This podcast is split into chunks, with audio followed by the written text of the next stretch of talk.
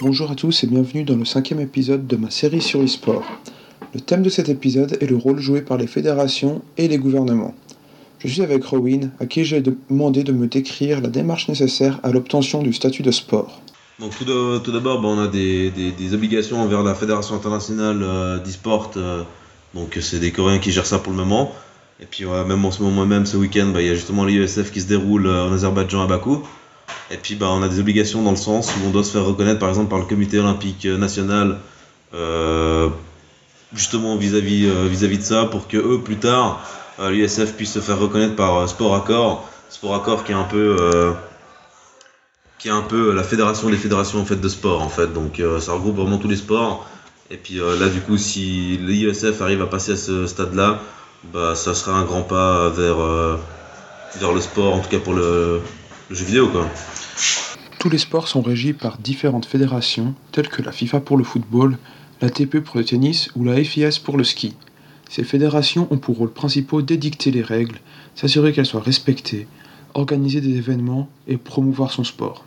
C'est grâce à ces fédérations que tout le sport a pris une aussi grande dimension. Le sport est également soutenu par le gouvernement. Par exemple, en Suisse, c'est l'Office fédéral du sport, sous la houlette du DDPS, qui s'occupe de la promotion du sport, de la formation d'entraîneurs et de la mise à disposition de structures adaptées aux sportifs de haut niveau et de moyens d'analyse scientifique. En e-sport, il y a aussi des fédérations. La plus puissante de ces fédérations est la KESPA en Corée du Sud, qui est régie par le gouvernement.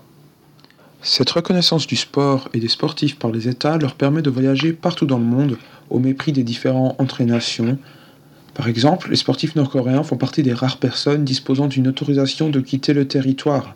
On peut également citer les athlètes du bloc communiste durant la guerre froide, qui participèrent à plusieurs compétitions internationales. Ce qui est possible grâce à l'image du pays qui est dégagée par ces sportifs. En gagnant, ils vont, qu'ils soient volontaires ou non, montrer la supériorité de leur nation face aux autres. Le statut d'athlète permet aussi d'obtenir un précieux sésame, le visa d'athlète qui autorise le sportif à vivre sur le sol américain pour participer à une compétition ou simplement s'entraîner. Fait étonnant, déjà trois joueurs professionnels de jeux vidéo ont obtenu ce visa. Le Canadien Chipture sur League of Legends et les Coréens Violette et Polt sur StarCraft 2. Mais au fait, qu'apporte le statut de sport? Dans le sens où ça, peut aider, je pense, l'e-sport, c'est qu'on pourrait passer du coup à un, modèle euh, financier basé un peu plus sur euh, tout ce qui est de, la part de, l'État, alors que pour le moment bah, c'est uniquement du privé. C'est que par exemple toutes les associations qui, qui marchent en Suisse, c'est grâce à des entreprises privées qu'elles arrivent à, à, à, suivre. Quoi. Puis du coup, bah, c'est beaucoup plus dur à se lancer aussi dans la promotion euh, de, de, de, cette discipline s'il n'y a pas le soutien de, l'État derrière aussi. C'est que s'il y a le soutien de l'État derrière, bah, en fait, euh, les gens, les parents seraient beaucoup plus ouverts, à mon avis, euh, sur cette discipline. Nous arrivons déjà au terme de cet épisode. Nous devons surtout retenir que sans le soutien des fédérations, le sport ne serait pas sport et que le statut de sport procure des revenus via l'État. Dans le prochain épisode, nous allons justement nous pencher sur l'argent et le financement. C'était Zacharia Franière, à bientôt.